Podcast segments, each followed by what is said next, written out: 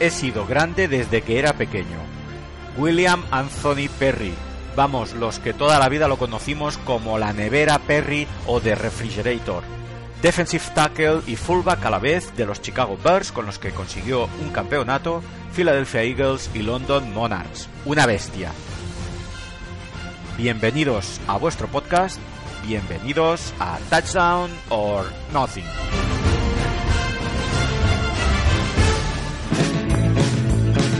Lamentamos no haber podido acudir a nuestra cita semanal del pasado miércoles. Muchos oyentes han reclamado vía email o Twitter que os compensáramos hoy con un especial de dos horas. Hombre, no se trata encima de castigaros, ¿verdad? Así que nos contentaremos con intentar que el programa os guste. Hoy José me deja solo en los resultados y titulares de la semana décima, así que vamos a ello. Cleveland Browns 24, Cincinnati Bengals 3. Se confirma, Hoyer es una joya. Kansas City 17, Buffalo Bills 13. Kansas City remonta 13 puntos. Miami Dolphins 16, Detroit Lions 20. Matt Stafford lo vuelve a hacer. Convertidos infieles. Dallas 31, Jacksonville Jaguars 17. Como diría José, así, un entrenamiento con público. Y en Europa, gracias Mr. Godel. San Francisco 27, New Orleans Saints 24. Ganan pero no convencen. Tennessee Titans 7, Baltimore Ravens 21. ¿Quién se acuerda ya de Ray Rice, verdad? Pittsburgh 13, New York Jets 20. Pittsburgh sí, Pittsburgh no, Pittsburgh sí, Pittsburgh no. Atlanta Falcons 27, Tampa Bay Buccaneers 17. El día de Julio Jones. Denver Broncos 41, Oakland Raiders 17. Nada cambia para los Broncos. San Luis Rams 14, Arizona Cardinals 31. Intratables. New York Giants 17, Seattle Seahawks 38. 17 intentos de pase y 35 carreras. ¿Ves, Carroll, como no era tan difícil volver a los orígenes? Y esto es un titular, ¿eh? Chicago Bears 14, Green Bay Packers 55. Green Bay empieza a dar miedo. Y Carolina Panthers 21, Philadelphia Eagles 45. ¿El bueno es Mar Sánchez? Cumplieron con su semana de bye Houston Texans, Indianapolis Colts, Minnesota Vikings, New England Patriots, San Diego Chargers y Washington Redskins. La próxima semana descansarán Baltimore Ravens, Dallas Cowboys, Jacksonville Jaguars y New York Jets. Vámonos rapidito al Power Ranking.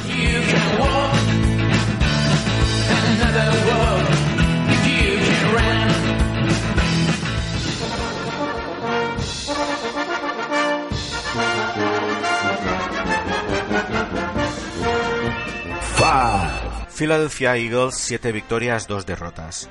Cuando tu equipo gana a los Panthers, que dicho sea de paso tampoco son gran cosa este año, pero cuando los gana anotando 45 puntos y lo hace con Mark Sánchez como titular, tiene que entrar automáticamente en este Power Ranking. Estamos de acuerdo, ¿verdad?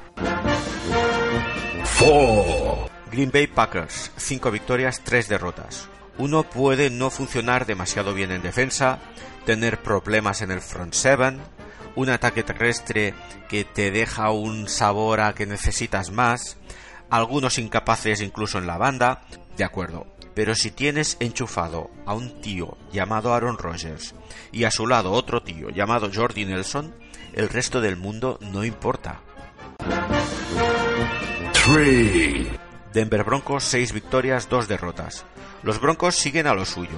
Apenas han acusado el golpe de la derrota en New England. Quizá pierdan la batalla del seed número uno, de acuerdo, pero esperan pacientemente a cualquier rival de postemporada.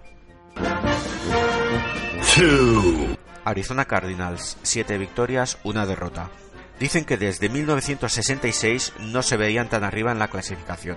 Son responsables de este éxito Bruce Arians, una defensa efectiva y un juego de conjunto que no destaca nada más que por sus victorias.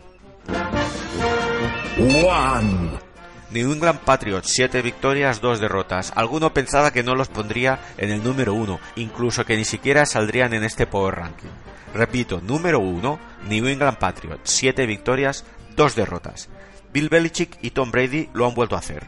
Justo cuando las críticas arreciaban, se sacan del fondo de la chistera el conejo de la suerte y cambian la imagen del equipo. No solo cambian la ofensiva, han cambiado la, ofensiva, la defensiva, los equipos especiales y los refrescos en el banquillo. Y en Boston contemplan el calendario con una sonrisa pintada en sus labios.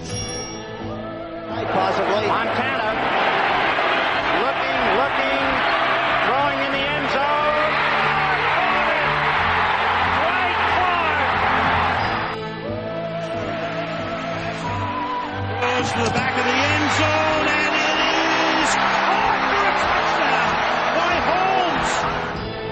Tebow in the shotgun. And he decides to go with the quarterback draw. Tebow to Hollywood. To Tebow. To Tebow. Touchdown. Barr back to pass, pumps to the left, eight seconds left. He gets away from the pressure, fires to the end zone. It's caught! Smith in a gun with Gore on his left hip. Third down, Alex takes the snap. Alex looking down in post, and it's got it! Touchdown! Touchdown 49!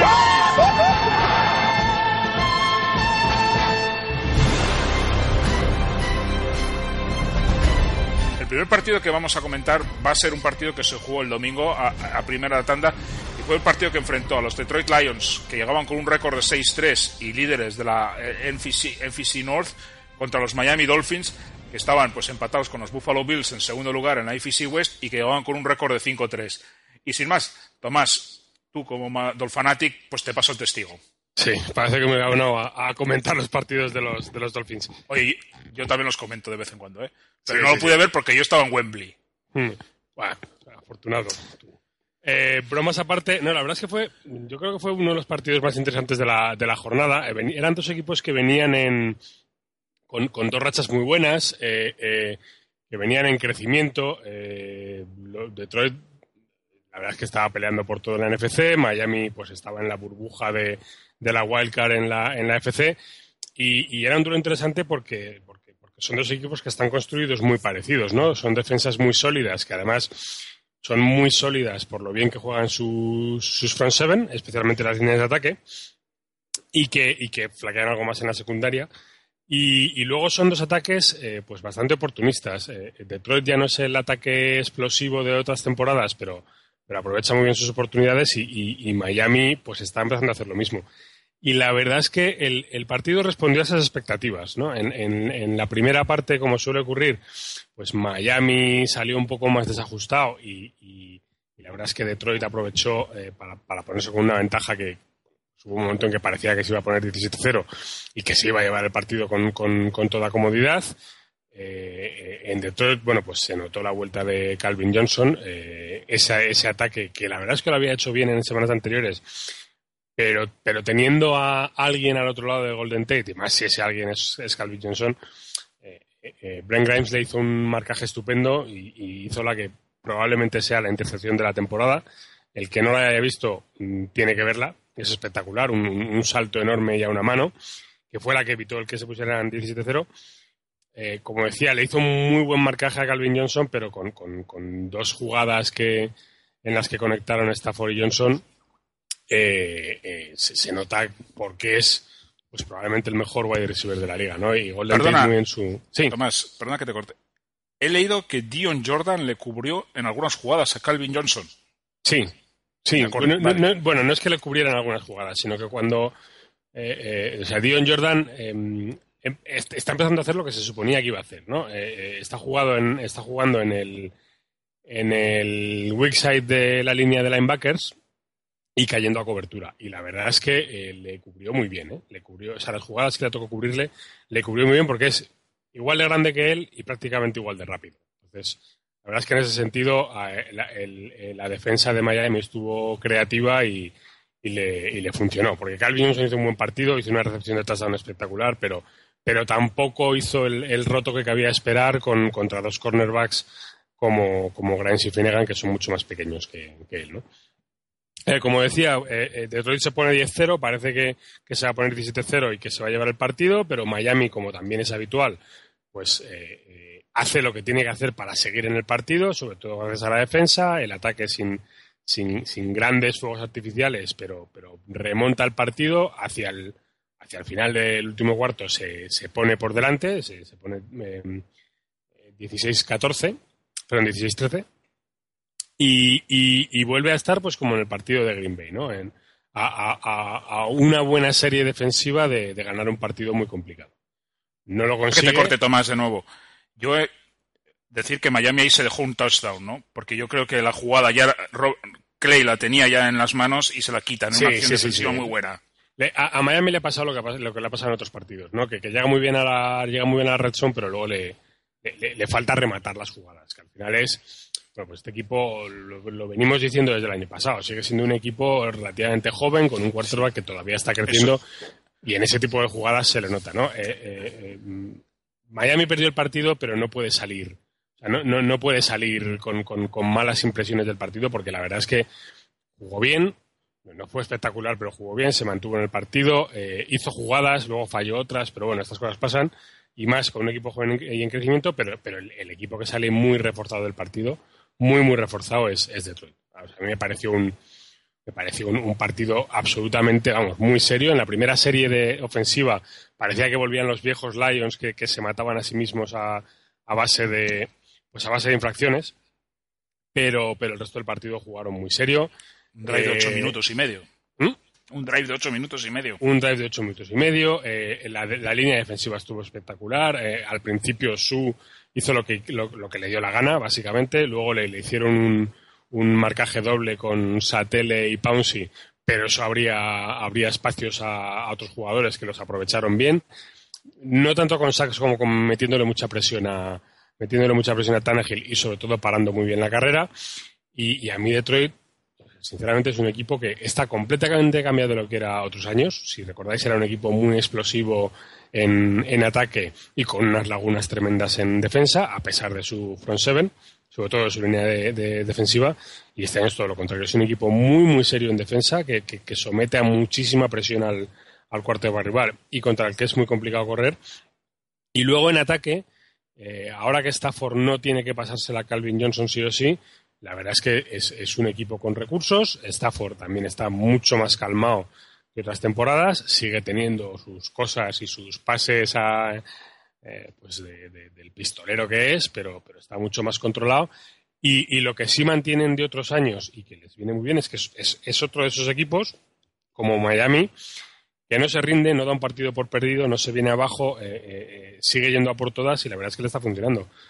Ahora mismo yo solo veo un equipo por encima de ellos en la NFC, que es Arizona, y luego hablaremos de ellos, pero la verdad es que Detroit tiene muy, muy buena pinta. A mí ayer me gustaron muchísimo, la verdad.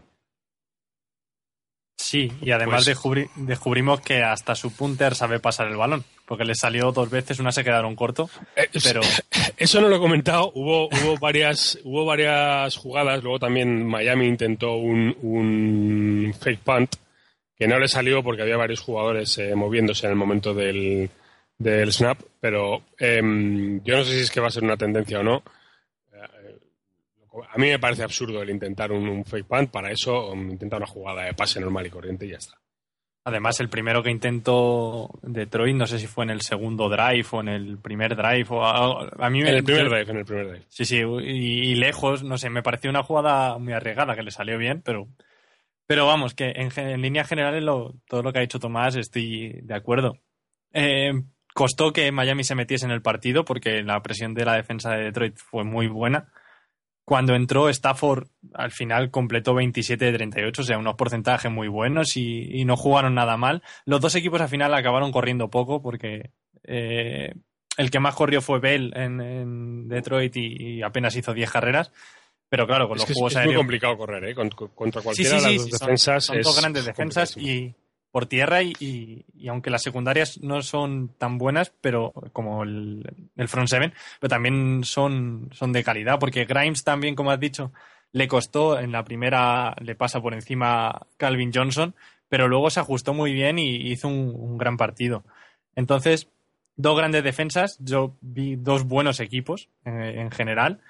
Y, y luego un Stafford que se marcó un drive tremendo el último, hasta encontrar a Riddick en la, en la, en la Enson, demostrando que, si, como ha dicho Tomás, si bien también lanzó algún melón de, lo- de los suyos a, a Calvin Johnson, porque yo creo que le echaba de menos lanzar alguna bomba de estas, Sí. pero se, se le vio otro jugador, sobre todo cuando mira a Golden Tate. Con Golden Tate parece otro, otro quarterback más asentado, más tranquilo que cuando lanza a Calvin Johnson.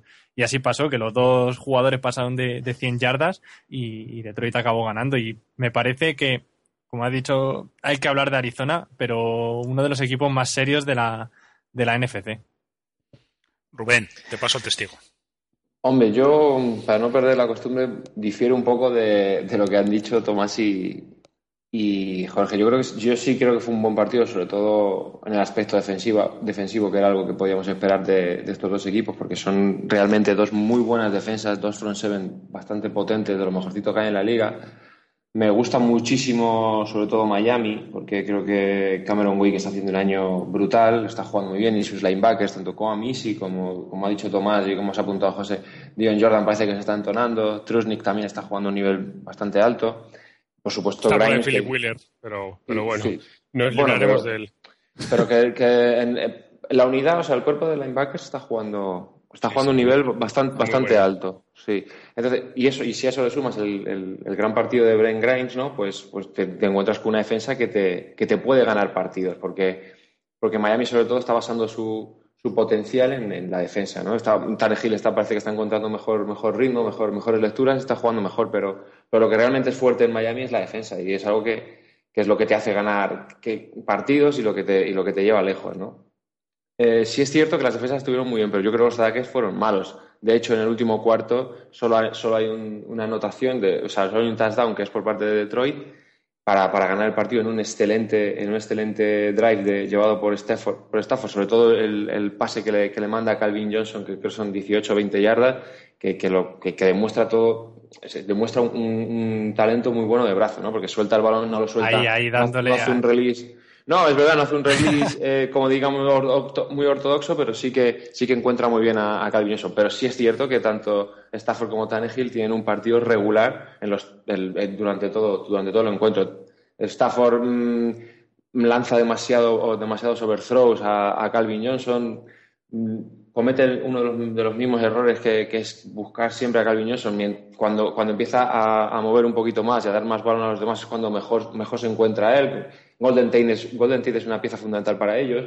Y Tannehill pues, pues tiene altibajos, ¿no? Tiene una intercepción, en, creo que es en la primera parte, en, Red Zone, que, es, que, les, que, les, hace daño. Luego el, drop que habéis nombrado de Clay son dos ataques que les falta un pelín, que sí que tienen, tienen toda la pinta de que, de que pueden reventar en cualquier momento, pero sí que es cierto que, en, a mi, en mi opinión, los dos quarterbacks no estuvieron al nivel que, que se les espera y que Stafford eh, eh, estaba demostrando hasta ahora con- sin tener a Calvin Johnson y, y con todas las bajas que ha tenido, Reggie Bass, eh, el, el rookie Ebron. Entonces, me queda ese regusto, porque yo me esperaba, me esperaba un partido más completo en ambos lados del campo. Me esperaba unas buenas defensas, pero también que, unos, ataques que supieran contrarrestar esas, esas buenas defensas. Entonces, bueno, me dejó un, pelín, un pelín frío eso, la- las actuaciones de los ataques, siempre teniendo en cuenta que se enfrentaban a, a dos grandes defensas. Pero lo que sí es obvio es que el partido, el partido fue bueno y que, y que también es obvio que, que Detroit parece mucho más serio de lo que, de lo que nos venía demostrando en años anteriores. ¿no? Este año sí que parece que Detroit eh, no va a tener esas lagunas y va a tener esos, esos errores que le convertían en un, en un equipo que, que al final no, no contaba para nada. Bueno, Yo, eh, Yo voy a- por añadir una cosa, perdón. Rubén, yo estoy de ¿Me acuerdo dejáis- con, con- ¿me dejáis decir ¿No? una cosa? Sí, sí. Es una pregunta. Eh, yo simplemente, es un hilo, al hilo de lo que ha comentado Rubén, y yo creo que Tomás y Jorge no os, oído, no lo, lo he oído. Y esa cuenta de- del regreso de Calvin Johnson. Yo le decía el otro día a un seguidor de los Lions, un amigo mío, que yo creo que a medio plazo el regreso de Megatron, aunque, aunque, aunque es un jugadorazo y eso no nos lo quita nadie, va a acabar perjudicando a Matthew Stafford. ¿Vosotros estáis de acuerdo? Em, em, es que de- depende cómo planteen el, el, el De- plan. Yo, Depende Yo- de yo creo que Stafford no. también, Ayer- de, de- de si tiene personalidad o no para ser el jefe del equipo o para dejarse llevar por, por una estrella del, del calibre de Calvin Johnson, ¿no? Que es, es- Yo- es- es lógico que, que él pida balones porque es el mejor receptor de la liga. Pero ahí tiene que estar Stafford para decir, bueno, tengo un, un receptor como State que, que va muy bien, tengo que darle balones a mis running backs y tenemos que, si queremos llegar a algún sitio, tenemos que, que mover las cadenas. Y, y eso, vamos, creo que Stafford debería de, de empezar a hacerlo ya, no esperar a, a algo más que, el- que les pueda llevar a, a perder algún partido que no, que no entre dentro de sus planes. Tomás, ¿tú crees decir algo? No, yo creo que no. Yo, yo- yo sinceramente creo que no. Y, y ayer hubo ya un, un- un buen ejemplo. O sea, yo creo que, que Stafford, hombre, sí es verdad que siempre va a lanzar más a, a, Megatron que a cualquier otro, pero yo creo que ayer el, juego lo repartió mejor. Estoy con, con- A ver, yo estoy de acuerdo con lo que decía Rubén de que los ataques no estuvieron brillantes. Porque no, pues no lo estuvieron. Han tenido días mucho mejores. Pero, pero lo que sí me gustó es que, es que son ataques mucho más controlados. O sea, sobre todo el de Detroit, que, otros años. Detroit era- podía salirte por cualquier lado y, y- y no siempre por, por un lado. Bueno, eh, a eso me refería, ¿no? El- Stafford no tiene su día y es capaz de gestionar el juego de tal manera que, que siguen en el partido y que no comete errores tontos y, a, eso me, a eso me refería. Eh, Los ataques, desde luego, no estuvieron brillantes. Ni- ninguno de los dos. yo y creo que no sobre la distribución del juego, ayer le pasó el balón más a Golden Tate que a Calvin Johnson. Pero No, lanzó, sé si lanzó, más, lanzó más a Calvin Johnson. Lo estaba buscando ahora. 107 pases para 113, 11 para 109. Sí, pero, Pero buscó son 15, recibidos. 15 veces, 15 Claro. veces a Calvin Johnson y 13 a Golden Tate. Sí. Bueno, vale. Pero, pues, yo pensaba que, que había sido más o menos al contrario, pero que, sé, en fin, que 15 y 13 no, no parece Sí, está haya repartido. Jorge, ¿quieres añadir algo? Sí, no, que yo es que creo que, vale, que no jugaron del todo su mejor partido lo- los quarterbacks, pero el dato es que eh, a, Miami era la mejor, por decirlo de alguna manera, defensa de quarterbacks, o sea, al, que menos daño le habían hecho hasta ahora los quarterbacks en toda la liga, y Detroit la segunda. Entonces es muy difícil ser quarterback y jugar contra estas defensas. Solo hay que recordar lo de Rivers la semana anterior contra, contra Miami. Sí, ese es un tema que luego comentaremos cuando salga el time Andy Dalton. De aquí. Bueno, pues si no tenemos más que decir de este partido, vamos a pasar al siguiente partido.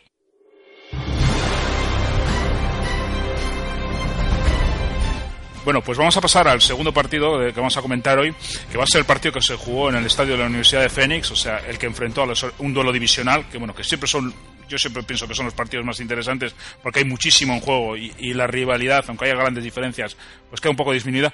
Y es el que te enfrentaba a los Arizona Cardinals y a los San Luis Rams. Los San Luis Rams que venían de ganar tanto a Seattle como a San Francisco y estaba bien y estábamos pendientes si eran capaces de hacer la triada. Y sin más, pues te paso a ti el testigo, Rubén. Eh, qué mejor, ¿no? Para hablar de Arizona que, que yo. Efectivamente. que no, me, me gusta y me, alegra que se, que se hable tanto de Arizona ahora porque, porque se veía venir. O sea, lo, lo que está. Lo, quizás no tanto, ¿no? Quizás el, el, récord de 8-1, pues quizás no, no era tan esperado, sobre todo en, en, en enfrentamientos divisionales que, o partidos que parecían difíciles para ellos y que, que, que han sacado adelante, pero es que cuando un equipo está bien, bien entrenado, cuando un equipo lleva una inercia positiva, como ya, ya, lo, ya la traían ellos del año pasado, pues se espera que, que, los resultados lleguen, ¿no? Y están llegando. Y es que el partido de Arizona con San Luis es el típico partido de este año de Arizona. Es un partido en el que durante tres cuartos aguanta, aguanta la defensa eh, los errores que, puede, que pueden cometer el ataque, porque evidentemente la defensa de Arizona es, es mejor que, el, que su ataque. No quiero decir que el ataque sea malo, sino que es mejor. Dentro de lo bueno que es cada, cada uno en un, en un, lado del campo, la defensa de Arizona es la que marca, la que marca el terreno ¿no? y la que marca, la, que marca la, idiosincrasia de este, de, este, de este equipo. Entonces, Arizona aguanta tres cuartos y en el último cuarto es cuando, cuando parece que todo se les complica, cuando parece que, que el partido se les puede escapar, es cuando aprietan, le dan un, giro de tuerca más y se llevan el partido. Pero es que este partido lo hemos visto, los que seguimos a Arizona, de los que hemos visto todos sus partidos, lo hemos visto en, en casi en cada victoria suya. Durante tres cuartos aguantan, llegan incluso perdiendo al, al último cuarto y remontan. Ya sea por, por, un, por un touchdown de, de, de 40 o 50 yardas de, de, John Brown, que se, se repiten, ya sea por, por dos o tres grandes acciones en defensa, pero es que es así, es que llegan al final del partido, llegan compitiendo hasta el último minuto del partido y se lo terminan llevando. Y es el resumen de, de, de este equipo, de, de, lo que ha conseguido Bruce Arians, de lo que ha conseguido eh, Todd Bowles, el, el, el, defensive coordinator. Es lo, que, es lo que ha conseguido. Es un equipo competitivo que lucha hasta el final y que, y que o, estás, o mantienes el ritmo durante, durante todos los minutos del partido o, lo, vas a perder, no, vas a conseguir ganarlo. Una vez más, aparece la figura de John Brown, el rookie, el, el, el rookie de, Arizona, con un, con touchdown excelente por, su ruta, por cómo corre la ruta, por cómo usa las manos para recibir el balón, por esa coordinación entre, carrera y manos. Aparece otra vez Larry, Fitzgerald, que está jugando a un nivel mucho mayor de lo que, de lo que venía en estos últimos años. parecía que estaba entrando a la cuesta abajo y parece que ahora, que ahora empieza a funcionar otra vez, se, se le ve muy rápido, se le ve con, con, muy buenas manos, las manos que ha tenido toda la vida, se le ve a gusto. Eh, Michael Floyd eh, mm, lo usan poquito o mucho dependiendo de, de, cómo esté en el campo, porque tienen varias, varias armas que ofrecer. Y bueno, la única, la única duda que me quedó fue el, el, el partido flojo de, de Carlson Palmer ¿no? hasta, la, hasta la lesión. Ahora se va a perder el resto de temporada por, por la lesión, pero, pero sí que es cierto que Palmer me, creaba más dudas, sin, sin, decir que estaba jugando mal, porque tampoco que estuviera haciendo nada desastroso. Pero sí es cierto que, que no estaba al nivel que, que se espera de, de, un quarterback de un equipo contender, ¿no? Porque yo creo que Arizona, incluso con Stanton, mmm, y eso que Stanton es bastante peor que Palmer, mmm, va, van a seguir compitiendo igual. O sea, ellos mmm, seguirán en la rueda, seguirán, seguirán defendiendo bien, porque, porque van a seguir defendiendo bien. Han tenido bajas en la defensa y han seguido defendiendo bien, y ahora se les incorporan, se les, se les van incorporando jugadores lesionados y siguen, siguen, siguen sumando en defensa, entonces seguirá siendo un equipo temible. Y si consiguen aguantar el ritmo sin Palmer eh, y llegar a como, como, mejor equipo de la división, ganarles en su campo va a ser eh, realmente complicado en playoff, pero, pero realmente complicado. San Luis demostró la grandísima línea defensiva que tiene una vez más, porque es así, porque, porque empezaron flojo el año, pero, pero llevan 3-4 partidos a un nivel altísimo.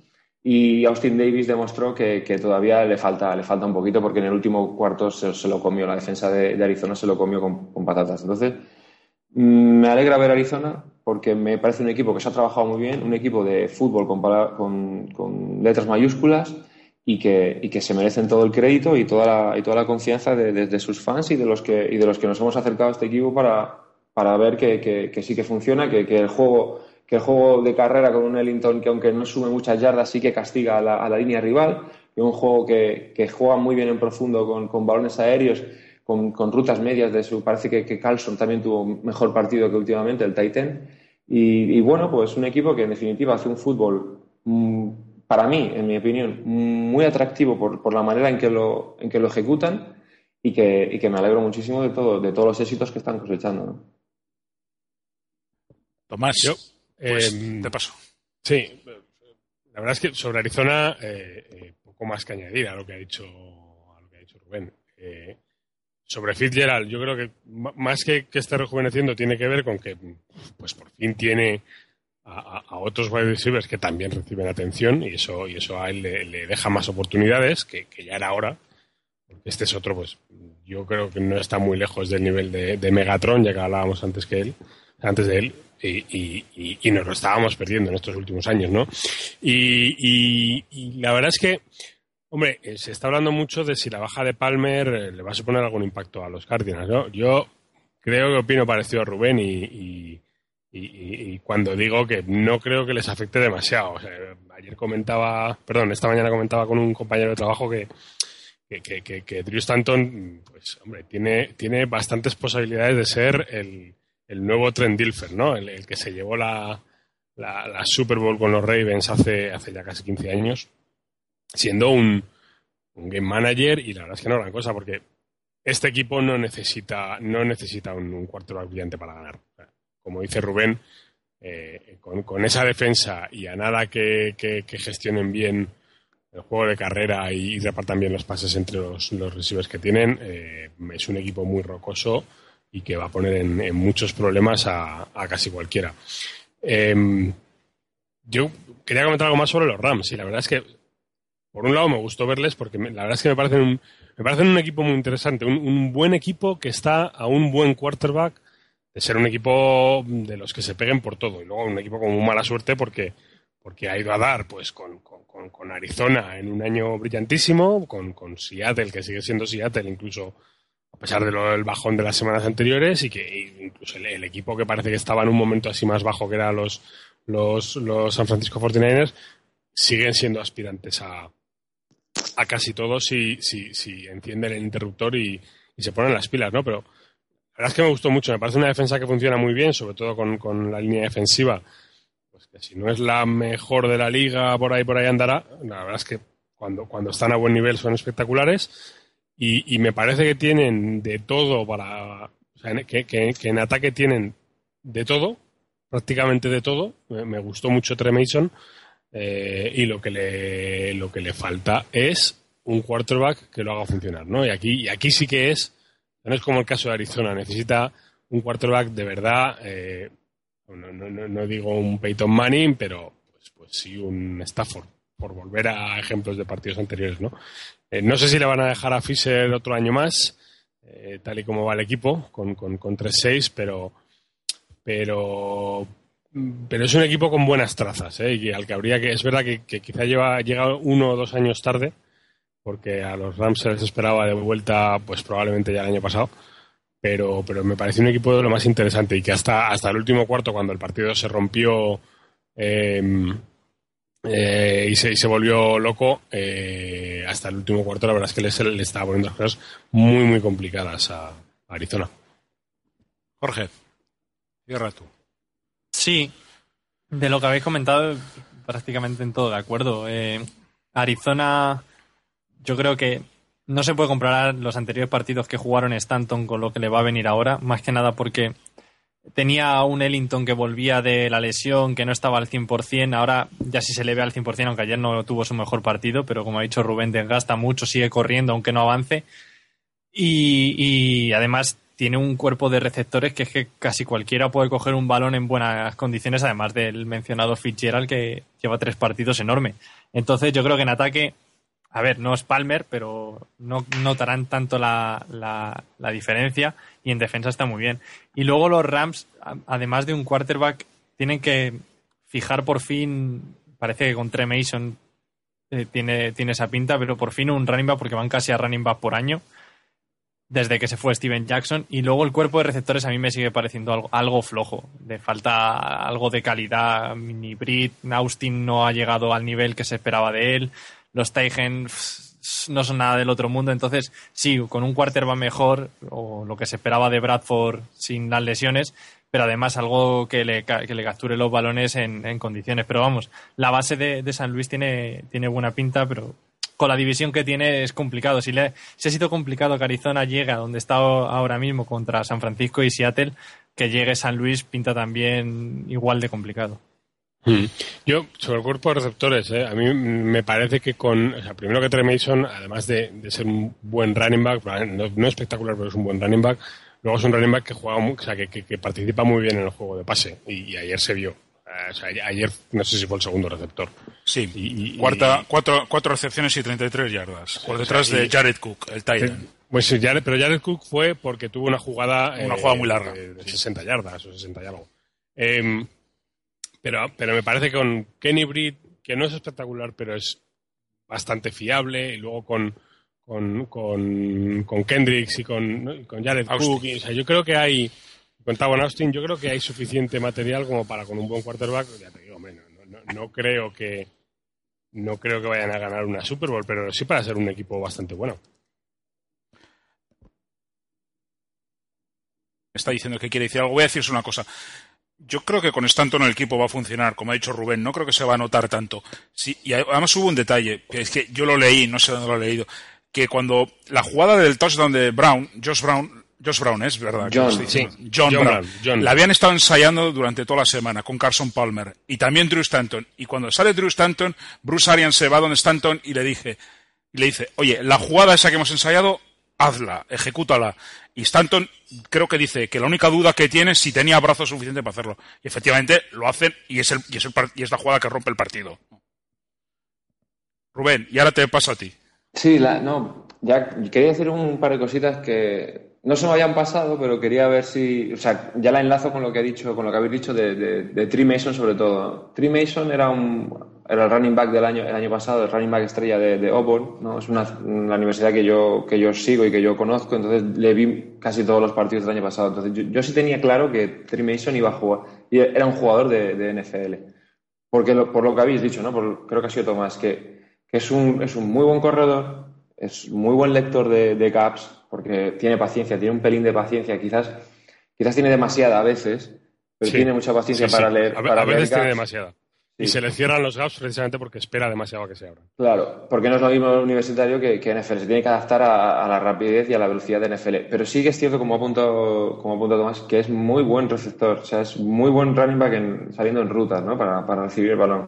tiene muy buenas manos y, y sabe, sabe leer la defensa en, en, en estas circunstancias. Entonces, Sí, yo sí defendía el año pasado, este, esta off-season, que, que Trey Mason sí podía jugar en, en, NFL. Y sobre todo, después de verlo caer en, en San Luis, mmm, con más razón, ¿no? Porque creo que, que, San Luis es un equipo que, que, le, que iba a venir muy bien, que, que su defensa les, les, les hacía, les, les, estar, estar tiempo en el campo, ¿no? Al ataque. Entonces, pues sí que pensaba que, efectivamente podía jugar y, es lo que está, lo que viene demostrando en las últimas fechas. Y lo último que quería decir, y lo, y lo enlazo con el partido de Miami Detroit, es que, por ejemplo, quizás eh, o sea, me pase y meta la pata, pero el partido de, de, de, de Detroit, o sea, si Arizona se llega al último, al último drive con, con Detroit, no lo pierde, por la sencilla razón de que Arizona no va a defenderse del ataque de de Detroit, sino que va a atacar el ataque de Detroit. Miami cometió, creo que fue, que, creo que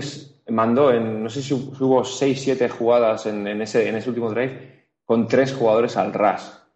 Y claro, si tú ese ataque eh, que tiene Detroit lo dejas, dejas que su quarterback tenga tres segundos para lanzar, pues sí. está sí, complicado. El famoso contain, lo, lo hemos hablado muchas veces. Está muy complicado. Entonces, o prevent. El prevent, la, perdona. La, la, sí, el prevent. Entonces, sabiendo cómo es Arizona, es que ves la diferencia entre, entre, entre un equipo que está en un nivel muy, muy alto y un equipo que, sí que es cierto que, como he dicho antes, que, que Miami está, está bien. Pero es ese pasito que te da el derecho a, a, que la gente confíe en ti, a que te nombren como un contender, es ese pasito que Arizona hubiera dado en ese, en ese partido, que es atacar al, al quarterback y, y, vemos qué pasa. Vemos si tu ataque es mejor que mi defensa o mi defensa es mejor que tu ataque. Y es lo que ha hecho Arizona en, en, en, anteriores partidos. Tener un último drive para defenderlo y en vez de defenderse de, de, ese ataque, lo que ha hecho ha sido atacar al ataque. Entonces, por eso es tan extraordinario este equipo. El partido de Filadelfia es el, es el más claro ejemplo. Exacto. Eh, que no, que Filadelfia es un ataque explosivo. Fue, fue, fue, fue. Y Arizona en ningún momento renunció a esos pack, a los packages de blitzes locos que lanzan y siguió con ellos. O sea, que no, no cambió para mm, nada. No, no, sí, sí, sí, sí. Rubén tiene toda la razón del mundo. Cuando, cuando tienes. Me, me, da igual Detroit que Miami, ¿eh? porque me, me, da la sensación de que en la situación contraria habría sí, hubiera pasado, pasado lo parecido. Sí, sí, hubiera pasado son dos equipos que se van atrás cuando tienen que defender estas situaciones y es verdad que Arizona no lo hace, pero cuando tú tienes en un lado a Cameron Wake, Oliver Vernon, El Mitchell, que está espectacular, y en el otro lado tienes a Su y a los defensivos que tienen, no puedes renunciar a eso. Es absurdo, es tu fortaleza en la defensa. Si, si, si, si te pones a depender de tu secundaria, cuando tu fortaleza es el front seven, pues, pues te la van a liar y te la acaban liando. Y es verdad que Arizona no lo hace. No, no lo hace y juega. Es muy consciente de sus fortalezas y, y, y, de cómo ocultar sus debilidades, que es al final como se hacen los grandes equipos.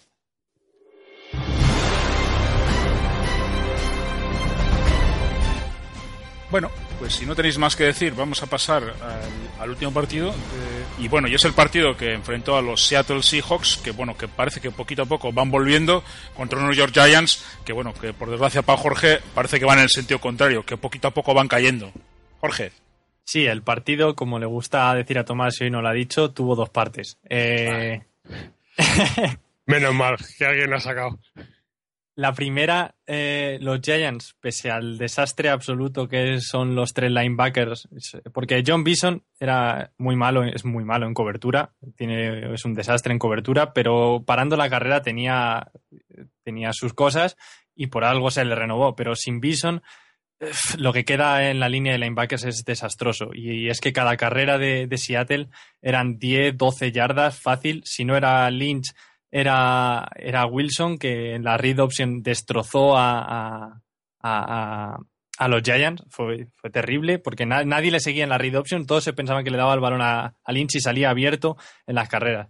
Pero en la primera parte, eh, la secundaria de los Giants sostuvo un poco al equipo, interceptaron dos veces a, a Russell Wilson y quieras que no, el ataque no estuvo, no estuvo demasiado mal. Eli tuvo, le echó carácter, buscó a, Odell Beckham que estaba defendido en multitud de ocasiones por Sherman y consiguió completar los pases. Encontró muy bien a Preston Park también que tuvo su, yo creo su mejor partido como profesional. Y si bien Randall no tuvo su mejor día, pero el ataque aéreo en la primera parte funcionó bastante bien. No tanto el terrestre que salvo el touchdown que anota Andre Williams por fuerza eh, apenas logra avanzar. Menos mal que parece que ya Rashad Jennings vuelve esta semana porque esta jornada sin, sin él han sido un poco desastre.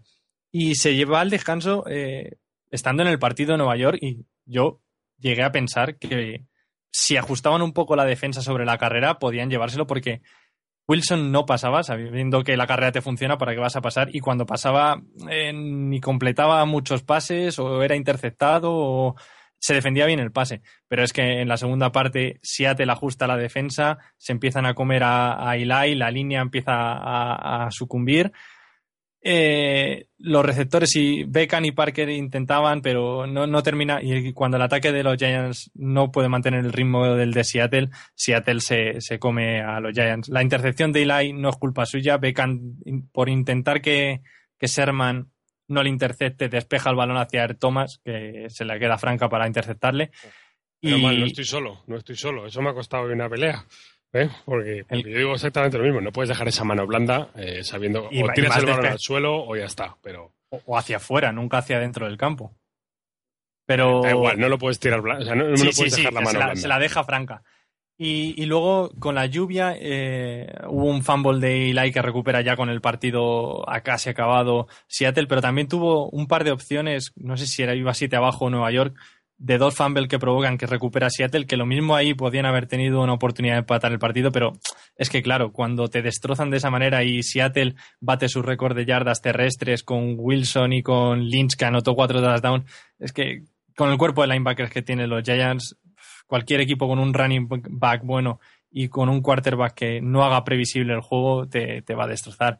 Y, y, lo que pasa es que llegará el draft este año y otra vez pasarán siete rondas y los Giants no draftearán un linebacker porque confían en lo que tienen, que es bastante malo. Rubén. Eh, sí, sí. Ah. El, el, partido de Giants me recordó mucho al de, y no quiero ser pesado, al de Arizona, ¿no? Aguantaron muy bien tres cuartos, jugando un, un fútbol que, que, sí que es cierto que en defensa sí que estaban más, más flojitos, pero el ataque, el ataque supo aguantar, supo jugar muy bien. Eli creo que, que hizo un, un, gran partido, sobre todo unos grandes, un gran tercer cuarto, como ha dicho, como ha dicho Jorge, la intercepción. Sí que quizás es, es forzar un poquito el, el, lanzamiento, pero tampoco fue, fue gran parte culpa suya. Y me gusta ver a Eli en, el, en, el, en la nueva West, West Coast Open, ¿no? Yo creo que está, se ha adaptado perfectamente, está, está leyendo muy bien muy bien esas zonas medias, esos, esos linebackers, a ese, a ese, flat, a ese flat foot defender y se ha adaptado perfectamente, como he dicho, y, está, jugando, está jugando realmente bien. Eh, el problema de, de, Nueva York, sí es cierto que, a ver si me explico, sí es cierto que fue, la, fue defender la carrera, pero el mayor problema para mí es, es el, el no, no, no, conseguir cerrar el edge a, a Russell Wilson. Dejar que Wilson salga del pocket es que es, es, mortal para cualquier equipo. No van a poder, no, sé, no es fácil defender a, Wilson fuera del pocket porque es muy, un gran corredor, es, un, es, jugador muy atlético, es un jugador que sabe, aparte sabe correr, no, no corre a lo loco, sino que sabe, sabe moverse, sabe hacer juke moves. El otro hizo un spin, me parece, que también hizo un spin move en una, en una carrera suya. O sea que es un jugador que sabe correr y que pasa muy, y que lo que todos, lo que todos sabemos, que pasa muy bien en carrera. Si tú no consigues que, que Wilson esté en el pocket, eh, el, el, equipo contrario va a sufrir. Y fue lo que, lo que le pasó a, a, Giants, ¿no? No consiguió cerrar el pocket y a partir de las carreras de Wilson se fue desarmando la, la línea defensiva y fue cuando, cuando Marshawn Lynch se aprovechó de ello, ¿no?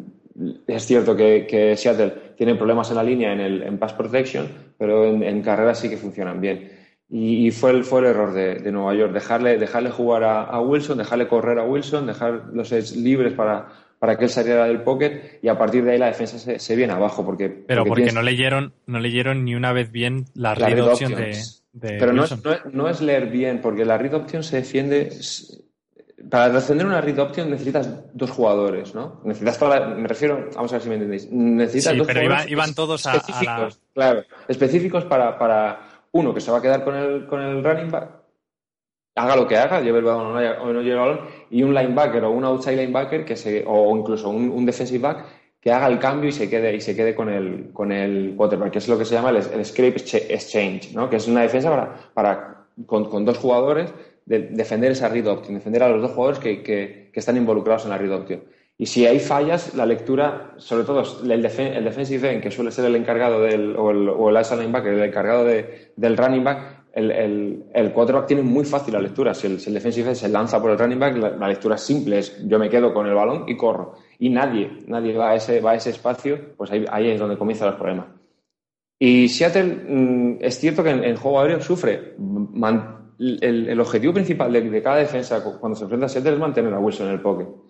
Es buen pasador, cierto, pero sufre más en el pocket. Es pequeñito, no ve bien el campo y, y no tiene mm, tres receptores excelsos. Entonces, No, ni siquiera dos ni uno. claro, pues, pues sí, exacto. Bueno, No que- no de hecho- así, pero, pero es así, es así. De hecho, han propuesto volver a Randy Moss. No sé si lo habéis oído. Sí, no, no, sí. No creo que vuelva, pero. No, ha dicho que no. ya.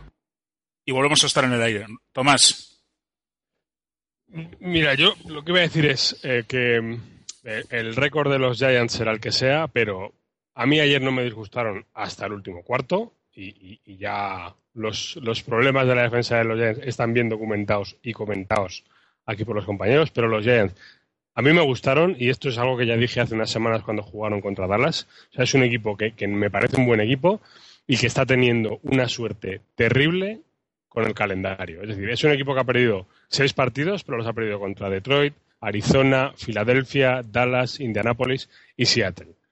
Son seis muy buenos equipos. Y además tienen la mala suerte de que le toca jugar todavía contra San Francisco, Dallas, San Luis y Filadelfia. Es, un calendario terrorífico. O sea, yo creo que en, en- en otro año y con otro calendario, este mismo equipo podría haber hecho una, una temporada bastante digna, porque a mí es un equipo que, que sí tiene problemas para contener la carrera, eh, eh, eh, según cómo funcione o sea, el juego de carrera con sus lagunas, eh, pe- pero, pero Eli Manning está jugando muy bien, que es todo lo contrario que, el año pasado, y, y- y con sus problemas en defensa, pero se mantienen dentro de los partidos, que al final es algo muy importante en, en- esta liga. O sea, es un equipo que a mí, no sé si a Jorge le consolará o no, pero a mí me parece un, un equipo un equipo bastante potable y que ha tenido muy malas actuaciones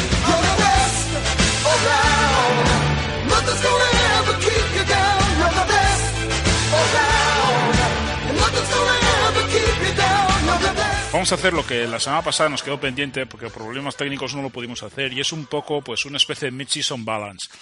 Vamos a hacer una vamos a hacer una categoría de premios, ¿no? O sea, que son los premios de- del podcast de los miembros del podcast de Touchdown or Nothing de media temporada, ¿no?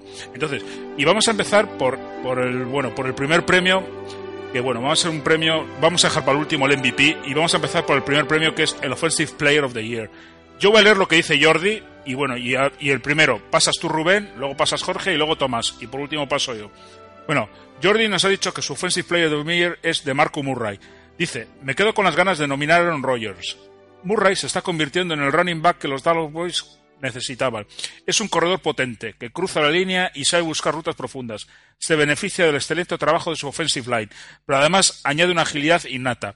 Es uno de los pilares del resurgimiento de los Dallas. Rubén, tu candidato. Eh, Gronkowski. Es mi candidato porque creo que le da un sentido totalmente distinto al ataque de, New England. Con él, eh, los Patriots son un equipo muy peligroso, un equipo que aspira a todo y sin él se convierten en un equipo que no, que no va a llegar hasta donde, hasta donde podría, ¿no? Que, que tendría problemas para llegar lejos en, el, en, el, en los playoffs y, llegar a la Super Bowl, que debe ser su, su objetivo. Con, con Gronkowski son un equipo temible y sin él no lo son tanto. Entonces, creo que es suficientemente importante como para, para ser el, el- el jugador ofensivo del año. Tomás. Para mí, eh, Antonio Brown, de, de Pittsburgh. Eh, es probablemente la. No, no la revelación, porque se sabía que era un buen, un buen wide receiver, pero es la clave de que el ataque de, de Pittsburgh eh, funcione como funciona en los días en que funciona. Dentro de que es un equipo absolutamente irregular. O sea, Roethlisberger ha encontrado un socio como, como hacía tiempo que no, que no encontraba. Y la verdad es que su año está siendo absolutamente espectacular. Jorge. Pues hablando toca. de, so- hablando de socios, el mío va para Jordi Nelson. O sea, me parece el, el receptor más fiable de la liga, que si le pasas siempre va a estar ahí, que casi te asegura una anotación eh, por partido, lleva ocho touchdowns en este momento. Y eh, con un receptor como eso, ya lo quisieran todos lo- los quarterbacks de la liga. Bueno, yo en NFL Hispano lo puse y estuve dudando entre Antonio Gronkowski por lo que ha comentado Rubén y Antonio Brown, pues por lo que ha comentado Tomás. Y para mí, en principio, pues yo al principio decidí dar solo a Antonio Brown porque creo que, bueno, salvo el partido de la semana pasada que contra los Jets, yo creo que no ha tenido un solo partido malo en toda la temporada, ¿no? Entonces, bueno, pues pasamos al siguiente premio. El siguiente premio va a ser el Defensive Player of the Year. Y esta vez vamos a empezar por Jorge, que creo que además nos va a sorprender a todos. Tirando de datos, todos vais a decir JJ Watt, pero JJ Watt no es el defensive end con más tackles, le superan Wilkerson o Pierre Paul, por ejemplo, ni con más sacks, que le supera a Everson Greenfield. Entonces yo me quedo con Marcel Dareus, el defensive tackle de, de Buffalo, que lleva un año bestial, lleva 10 sacks, más que Watt también, y 35 tackles para sostener bastante bien a unos Bills que están en récord positivo y que tienen una defensa temible, siendo él una de las lanzas del equipo. Tomás. Pues mira, yo aquí tengo que son eh, Sue y Cameron Wade, porque son la- las, las, las puntas de lanza de dos líneas defensivas que están a un nivel espectacular y que están llevando a, a- a un equipo a, a todo lo alto de la NFC y a otro a pelear por la wildcard en la NFC eh, con, con equipos que no son tan espectaculares. Este, tengo muchas dudas entre uno y otro. Probablemente Su me parece que esté haciendo mejor año, y, y- y- pero es que los otros están muy bien. Así que ahí lo dejo. Rubén. Y me la voy a jugar. Me voy a jugar. Ya que hablo tanto de Arizona y doy tanto la brasa con, con Arizona, pues es una defensa excelsa que yo creo que, que es una defensa. No destaca nadie mucho. Hay muchos jugadores que destacan esa defensa, pero, pero la, punta de lanza, ¿no? Y el, y el jugador que, que, que, que- más me apasiona a mí es, es Calais Campbell y por ello le, nomino como, como candidato para, para el Defensive eh, Player of the Year porque, porque es la punta de lanza, es el que, el que presiona al quarterback, es el que para la carrera con- con los compañeros de línea, por supuesto, pero, pero está haciendo un año grandísimo. Tiene una lesión que le ha mantenido apartado del, equipo varias semanas, pero que ha vuelto con la, con la misma fuerza y con la misma, con la misma importancia dentro de, esa defensa tan, tan excelente que es la de Arizona. Bueno, pues a mí, como ha dicho, dicho los demás, alguien tenía que nombrar a JJ Watt, voy a ser yo. Pero, ah, bueno, yo aparte de por la maravillosa campaña que está haciendo, voy a decir mis motivos. Y lo voy a decir por una sencilla razón. Porque yo creo que absolutamente nadie en la liga se acuerda de Jadon Clowney. Y hacer olvidar al que es el número pick del draft, tienes que ser muy, muy, muy bueno cuando es el jugador defensivo que mejor ha llegado al draft o con mejores antecedentes ha llegado al draft, ¿no? Y bueno, eso es mi candidatura. Y bueno, yo os digo la de Jordi. Jordi, pues ha dicho que JJ Watt. Entonces, pasamos al siguiente premio. El siguiente premio va a ser el, Offensive Rookie of the Year. Entonces, voy a empezar con lo- el comentario de Jordi. Sammy Watkins. Watkins está dando un magnífico resultado en su primer año, pero más allá del equipo, más opciones en ataque y su permanente amenaza provoca que las defensas rivales no puedan concentrarse en parar el juego terrestre de C.G. Spyler y Jackson. Tomás, ya que has hablado, tú. Me toca a mí, ¿no? Pues yo voy a decir eh, John Brown, de Arizona. Para mí es, es, es, es la, lo, y lo comentaba antes, para mí es la diferencia entre, entre el, el Larry Fitzgerald de lo- los últimos dos o tres años y el, y el Larry Fitzgerald de esa temporada, que vuelve a ser el, el mejor Larry Fitzgerald. Y, además, además es una de las sorpresas agradables del año porque nadie lo esperaba y ni es una elección en una ronda alta, ni, ni, ni, ni viene de una universidad sexy, ni, ni nada por el estilo. A mí me parece una de las grandes sorpresas de la temporada, muy positiva y lleva un año muy, muy bueno. Entiende muy bien el juego de ataque y se pone. Lo que más me gusta de él es que se pone siempre en, en, en posiciones en las que es muy fácil pasarle. Creo que te han robado a tu candidato, ¿no? A mí sí. me lo imaginaba. Si quieres lo cambio, pero. Nada, nada, nada. Tengo Bueno, otro. di, di tus motivos y ya está. No, no, Claro, claro. Entonces te quedas tú también, ¿no? No, yo, yo digo, yo digo otro.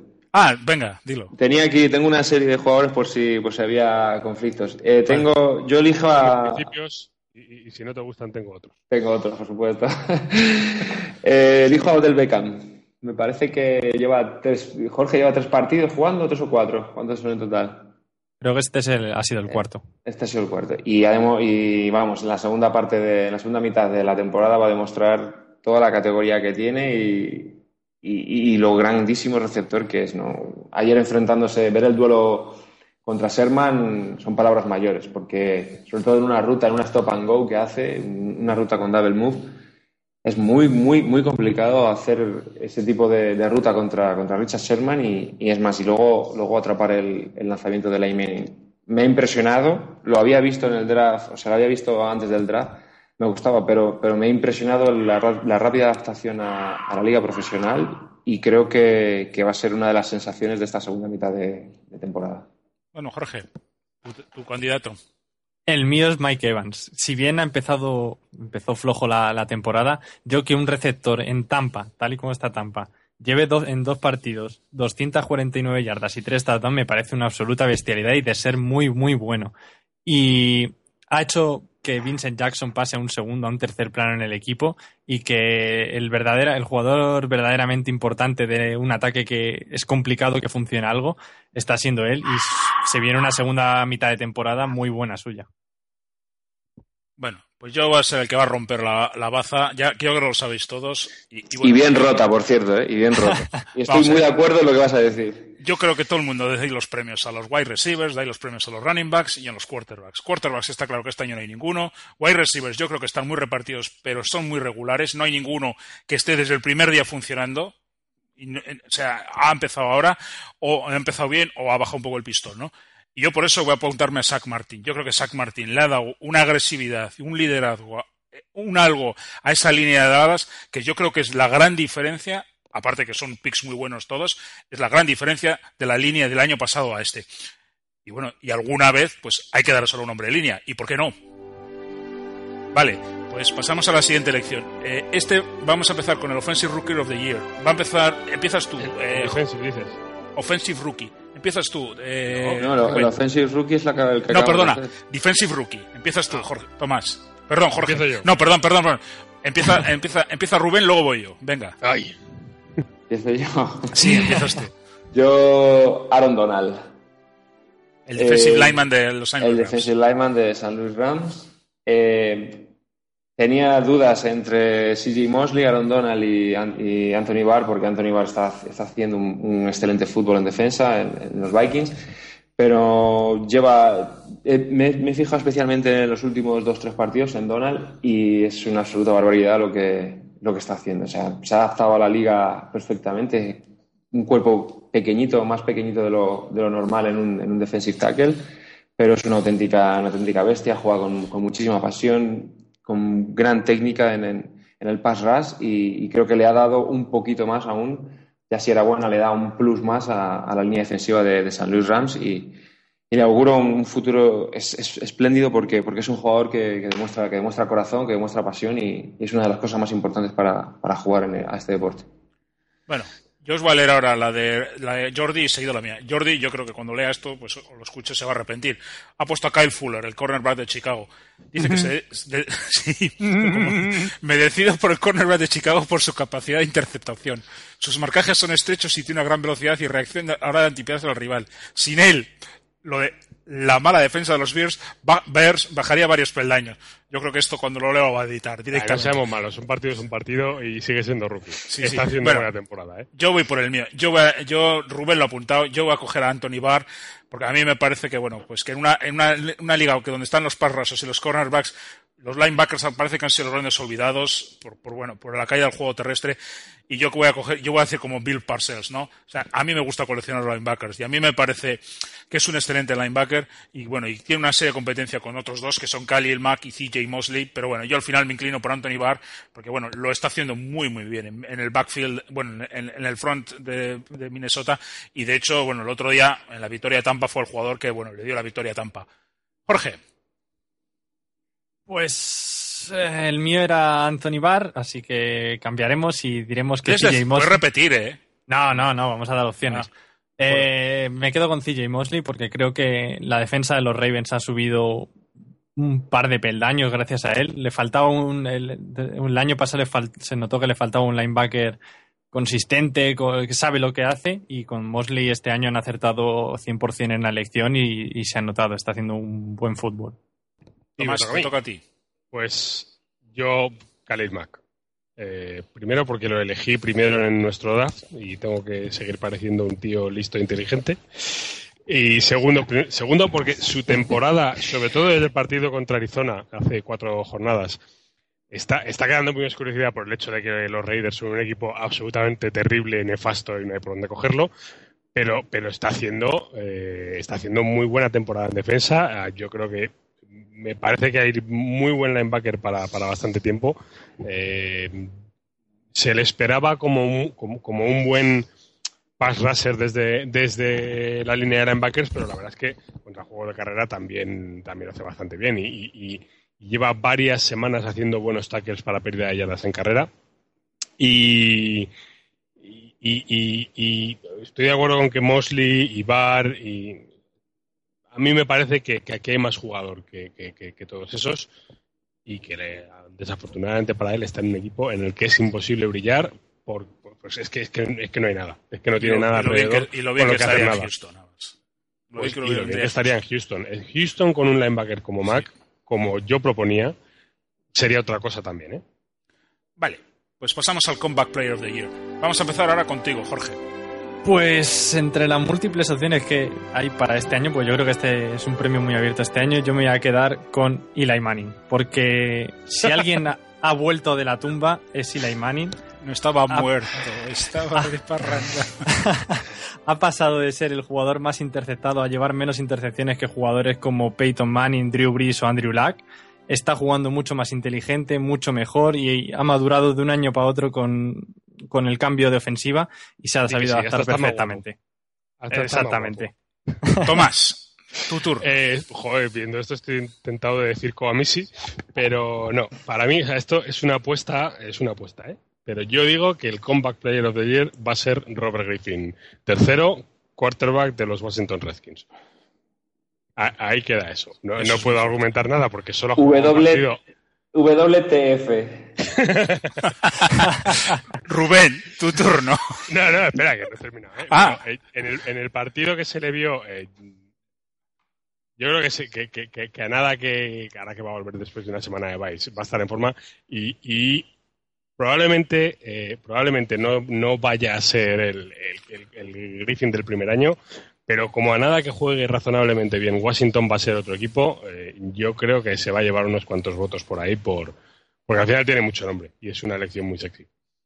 Rubén, Pues yo voy a darle, quiero, quiero proponer a, a, Henry, a Henry Melton, porque es cierto que se habla mucho del ataque de Dallas, que su línea, por supuesto, totalmente merecido, pero creo que la defensa está a un nivel muy alto, está a un nivel muy, muy, muy grande y, y se debe sobre todo a su, a su línea defensiva, ¿no? que está jugando muy bien. La, la- la vuelta de Marcus Lawrence, ¿no? del rookie, le, ha venido bien, pero sobre todo Henry Melton está haciendo un año excepcional, ha superado su lesión, el año pasado tuvo una, una grave lesión que lo, mantuvo apartado casi toda la temporada.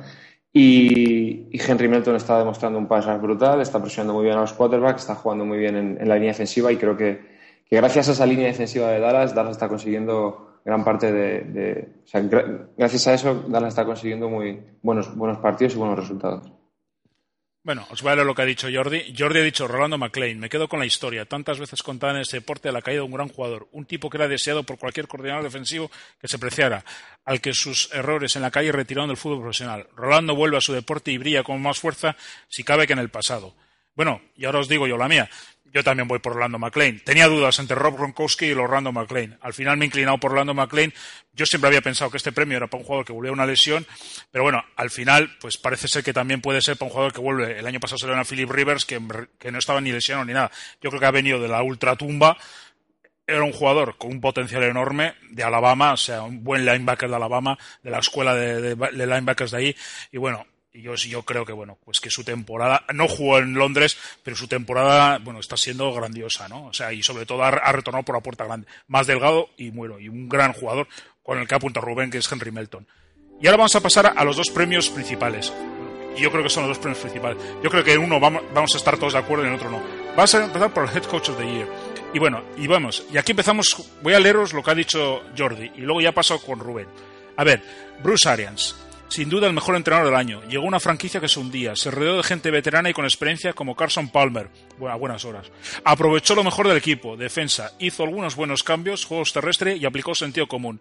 En poco tiempo ha llevado al equipo de Arizona hasta lo más alto, demostrando que cuando uno tiene las cosas claras, todo es posible. Rubén, tu turno.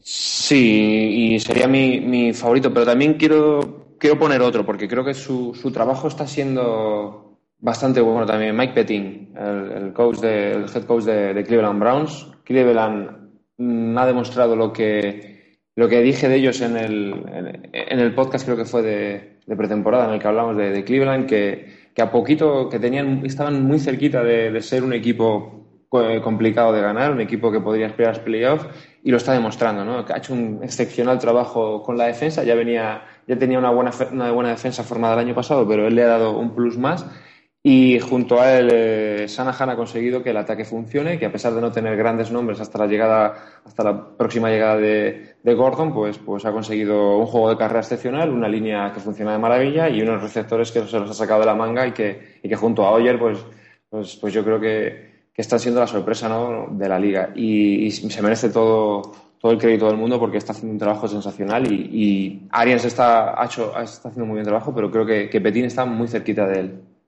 Bueno, ahora voy yo. Bueno, yo voy a inclinar por, yo voy a inclinarme por Bruce Arians. Yo creo que ha hecho un trabajo magnífico. Ya lo hizo el año pasado, pero yo creo que este año todavía lo, lo está abordando. Yo creo que el equipo, si cogemos las dos temporadas combinadas, Arizona es el mejor equipo de la liga, ¿no? O sea, yo sobre todo lo que alabo es la, la, la, actitud con la que sale Arizona. Yo creo que dice Rubén que es un equipo que sale siempre, desde el minuto uno hasta el último minuto, a jugar siempre con el mismo esquema. No cambia nunca en función del rival, sino que ellos hacen su juego, saben que es su potencia y efectivamente, yo creo que eso es admirable. Y luego, como he dicho muchas veces a lo largo de este podcast, yo creo que salen con un cuchillo en los dientes, ¿no? Y hay una frase que me encantó de Bruce Arians, ¿no? Cuando empezó la temporada, que les dijo a sus jugadores, ¿no? Oye, la Super Bowl se juega en nuestro estadio, vamos a permitir que el rival se, se, bueno, se vista en él. Yo creo que eso resume un poco lo que es Bruce Arians. Y he tenido la duda si poner a Jim Caldwell, porque creo que también su trabajo en Detroit es magnífico, pero al final me he inclinado por Bruce Arians. Eh, Jorge. Pues yo, y creo que será la única vez que me oigáis decir esto, voy a votar por Bill Belichick. Porque creo que la gente, y mientras que me incluyo, dábamos al principio de temporada ya por muerto el proyecto una vez más, de, de, los Patriots. Han sabido volver a resurgir, pese a lesiones y demás, han seguido cada vez, cada jornada mejor. Y si eh, alguien tiene parte de mérito, gran parte del mérito en eso, eh, vuelve a ser Bill Belichick, que es un genio en los banquillos. Tomás. Pues yo, mmm, mira, voy a votar por, por, por Jim Caldwell. Eh, no es que Arias no se lo merezca, pero, pero Caldwell ha hecho lo que a mí me parecía absolutamente imposible que es eh, imponer disciplina a, un equipo en el que había un quarterback descontrolado, una defensa absolutamente pasada de vueltas y de revoluciones y que eh, tenía casi todos los casi todo lo necesario para, para, para, montar un equipo que aspirase a todo ahí y le faltaba poner orden. Eh, me sorprendo a mí mismo votando Paul Carwell. Yo puse verde su fichaje en su momento y, y la verdad es que como head coach no me parece gran cosa, pero oye, la verdad es que ahí están los resultados. Y, no tanto los resultados en forma de, resultados en los partidos, sino de. Es que, es que parece otro equipo. Lo comentaba antes, a mí me parece, me parece otro equipo. Bueno, pues el gran premio de la temporada, el premio más importante, yo creo que el premio que define pues un poco lo que es bueno, la temporada regular, es el Most Valuable Player. Y vamos, vamos a empezar pues leyendo lo de Jordi. Y luego ya, pues el resto ya decís a quien os parezca. Jordi nos ha apuntado, bueno, yo creo que ya todos lo sabemos, Peyton Manning. Interpretemos el premio como el mejor jugador o al jugador más valioso. En cualquier caso es Peyton Manning, el mejor jugador en activo. No solo por romper récords históricos, sino porque con él al mando cualquier equipo pasa automáticamente a ser un contender para el campeonato. Es lo que ha dicho Jordi. Bueno, pues Tomás, te paso el testigo a ti ahora. Pues yo voy a proponer a Aaron Rodgers lleva un año, no sé, no sé ni cómo definirlo. Además, eh, eh, veo que hay quejas. En fin, luego ya me contáis. Eh, Eddie Lacy no está funcionando como se esperaba que funcionara. No es que lo está haciendo mal, pero, pero probablemente les defienda mejor a la carrera, la línea no sea tan efectiva.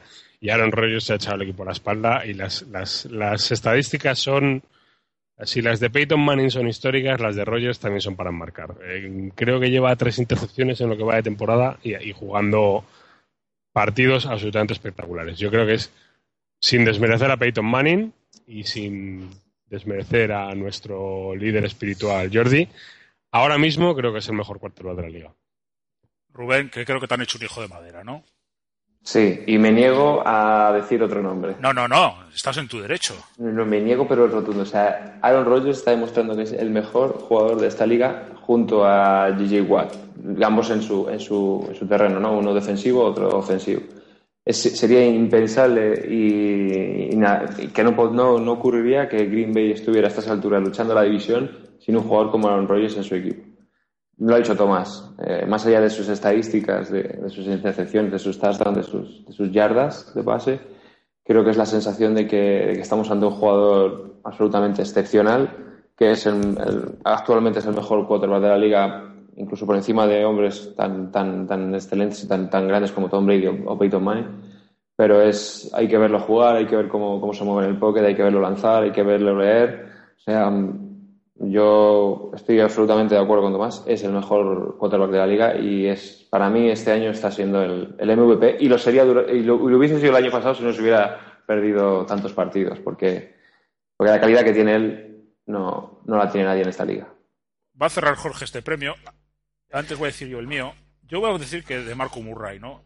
Yo creo que con un. Ya sabemos que el juego terrestre, pues parece que sé que en la liga pues un poco ha caído picado, que ya no se juega tanto. Pero yo creo que un jugador que de nueve partidos ha corrido en ocho para más de 100 yardas y el único donde no ha corrido es precisamente contra la defensa de Arizona, que es la mejor defensa de la liga, yo creo que es un mérito suficiente para darle el premio, ¿no? Además ha conseguido marcas que, bueno, que ni Jim Brown ni nadie pues lo había conseguido. Entonces, mi candidatura es para MVP, es para MVP, es de Marco Murray. Jorge, cierra tú con el MVP, tu MVP. Pues, aunque yo también iba a decir a Aaron Rodgers, porque creo que, como, como dice Jordi en su alegato de Peyton Manning, aquí es el mejor jugador, se vota el mejor jugador de la liga y ese es Aaron Rodgers. Voy a votar por alguien en quien no he votado en la categoría que sí que va a ganar, que es JJ Watt. Hace muchísimos años que no gana un jugador defensivo el MVP, Lawrence pero es que, claro, desde el 86 creo que vi o, los o Giants, algo así. Lawrence Taylor. Sí. Pero es que JJ Watt no es que solo sea un jugador defensivo, es que le hemos vi- hemos visto hasta jugar de tight y anotar touchdowns en ataque. Como es, es- pero es un jugador tan completo y que aporta en tantas facetas del juego que ¿por qué no? No lo va, es complicado que lo gane porque siempre tienta más dárselo a un jugador de ataque, pero su año es una posibilidad. Ahora es el momento en el que queremos oír vuestra opinión. Os invitamos a participar desde ahora hasta el final de la regular season en la elección de los premios de esta temporada. Bastará con enviar un email con vuestras votaciones, un solo jugador por cada categoría. ¿Cuáles son las categorías? Pues jugador ofensivo del año, jugador defensivo del año, rookie ofensivo del año, rookie defensivo del año, comeback player of the year, mejor entrenador y MVP. Ya digo, tenéis hasta final de la regular season. Nosotros iremos acumulando los emails y coincidiendo con la publicación de los premios, daremos los resultados finales. Hemos creado una cuenta especialmente a tal fin y es premiostemporada@gmail.com. Repito, premiostemporada, todo junto sin espacios, arroba gmail.com.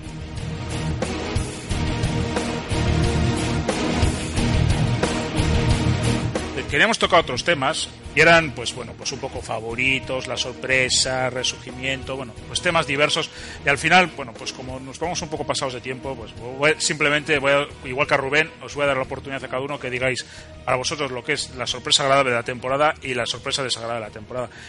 Acaba de terminar Jorge, pues tú, Tomás, dinos cuál es tu temporada, tu esto y tu parte, la parte más agradable y la parte más desagradable de la temporada. Para mí, la, sorpresa positiva, y ahí estoy con Rubén, son los Browns. Eh, me, parece, no, no esperaba que estuvieran así de bien este año.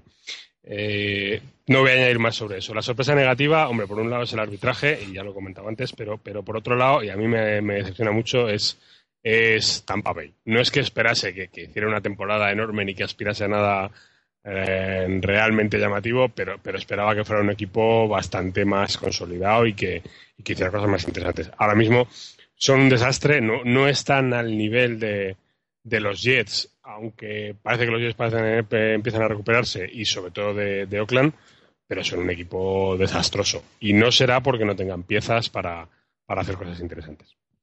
Jorge, que tú también te tienes que ir, dinos tu, tu sorpresa agradable y bueno y la parte más agradable de la temporada. Pues yo, como positivo, me quedo en general con que se haya medio recuperado el juego terrestre en algunas franquicias, como por ejemplo Dallas, como Houston con el hijo de madera. con el- como por ejemplo Houston con Arian Foster, eh, Pittsburgh con Livion Bell. Me parece que se estaba despreciando en los últimos años a los running backs. En los drafts ya casi salían en segunda ronda o tercera, pero se ha demostrado que un buen juego de carrera gana partidos y más de un equipo está ganando partidos y está destrozando defensas por tener un juego de carrera bueno. Y la sorpresa negativa para mí, Jacksonville Jaguars. Eh, si bien tampoco le veía en playoff, pero es que yo no les veía tan mal como están jugando este año. Y mira que Blake Bortles les pintó bien en pretemporada, pero ha salido y se ha contagiado de, del, del equipo, de la desgana. Ningún rookie receptor ha funcionado, la defensa está fatal. Yo esperaba mucho más de Jacksonville de lo que nos han mostrado. A Portes le han puesto en una situación imposible. Eh, Es, es, es imposible hacer nada con lo que tiene alrededor. Sí, sí, pero es que incluso dio buenas sensaciones en pretemporada y es que aquí parece otro jugador. ¿Quién? Bortles. Blake Bortles. Blake Bortles, sí.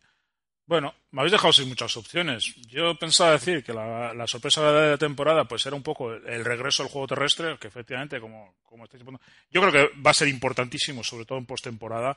Pero yo creo bueno, que efectivamente, pues sorpresas ha habido. También quería haber dicho los Cleveland Browns. A mí es un equipo que me gusta mucho, igual que Rubén. A mí me gusta mucho esta franquicia. Y bueno, pues yo creo que las dos sorpresas podrían estar por ahí. Desagradables, la verdad es que hay muchas cosas. Pues los árbitros, los Oakland Riders, los Jacksonville Jaguars. Yo creo que la lista pues sería pues interminable, ¿no? Al final, pues por cuál me voy a inclinar, pues me, yo me voy a inclinar por los Oakland Riders. De verdad, no me puedo creer que un equipo pues puede ser tan tan rematadamente malo como es este equipo y que apunta que bueno que va peor, porque encima, bueno, pues encima parece ser que no tienen ni ciudad donde jugar el año que viene. ¿no? Sí, son, eh, no, pero acabarán en Los Ángeles. Eh, tengo, de eso tengo pocas dudas. Eh, los Raiders no es que sean malos, es que, como dicen los Yankees, tienen pinta de ser históricamente malos. Pero, pero, no, no, pero o sea, pueden romper varios récords al paso que van, ¿eh? Y, Sí, no, y no, es una pena, porque el quarterback rookie sí tiene buena pinta. ¿eh? No, si tiene, a ver, Carr jugando tiene bien. buena pinta. Y- y- Esto lo hemos hablado siempre. y Khalil Yo Mack creo que hay, tiene todos los equipos de la NFL tienen talento, todos, en una u otra posición. Pues Derek Carr no parece un mal quarterback, Khalil Mack, tú has apuntado, eh, parece un linebacker, pues que, que es, que es, que tiene muy buena pinta. Woodson, no olvidemos que es un Hall of Famer que está ahí, o sea, tiene jugadores. Lo que pasa es que, bueno, aquello, pues, pues no sé por qué, no hay quien lo haga funcionar. Pero Oakland no es que tenga buenos jugadores, que los tiene como todos los equipos. Tiene dos buenos, dos buenos jugadores, muy buenos, muy jóvenes y en posiciones clave. Que es la, que es, que es a lo único a lo que se puede agarrar Oakland. Lo que pasa es que todo lo que tiene alrededor es tan malo, está tan viejo, está tan pasado, no sé si de forma o de rosca. El, el equipo además está en una situación, como tú dices, que no Insostenible tiene ni estadio, estadio. para jugar el año que viene. Que, que al final todo eso se acaba pagando. Eh, yo ya te digo, yo me da la sensación de que eh, se hablaba de que un equipo podía jugar en Los Ángeles ya en 2015. Me da la sensación de que van a ser ellos. Acaban contrato, que- ¿eh? ¿Eh? Acaban contrato. Acaban contrato. Y, y de que, y de que al año siguiente le siguen los Rams. Pues... Esa va, esa va a ser la sorpresa para, para los próximos dos años. Dinos, para ti, lo más agradable de la temporada y lo más desagradable de la temporada. Y, muy breve. Lo más agradable de la temporada, eh, Cleveland Browns y Arizona Cardinals. Arizona con un asterisco porque, porque creo que nos va a dar, nos va a dar mucho juego hasta, hasta final de temporada. Y lo peor, sin ninguna duda, eh, el criterio arbitral. No tanto, no tanto lo que pitan, sino por qué lo pitan. No hay, no hay criterio alguno y, y te lleva al descontrol y al, al no saberlo, a no saber lo que está bien, lo que está mal, lo que se puede hacer, lo que no se puede hacer. Esta semana Jimmy Graham, el, el Titan de Nueva Orleans, ha hecho lo mismo. Que por esto dejó de jugar al baloncesto.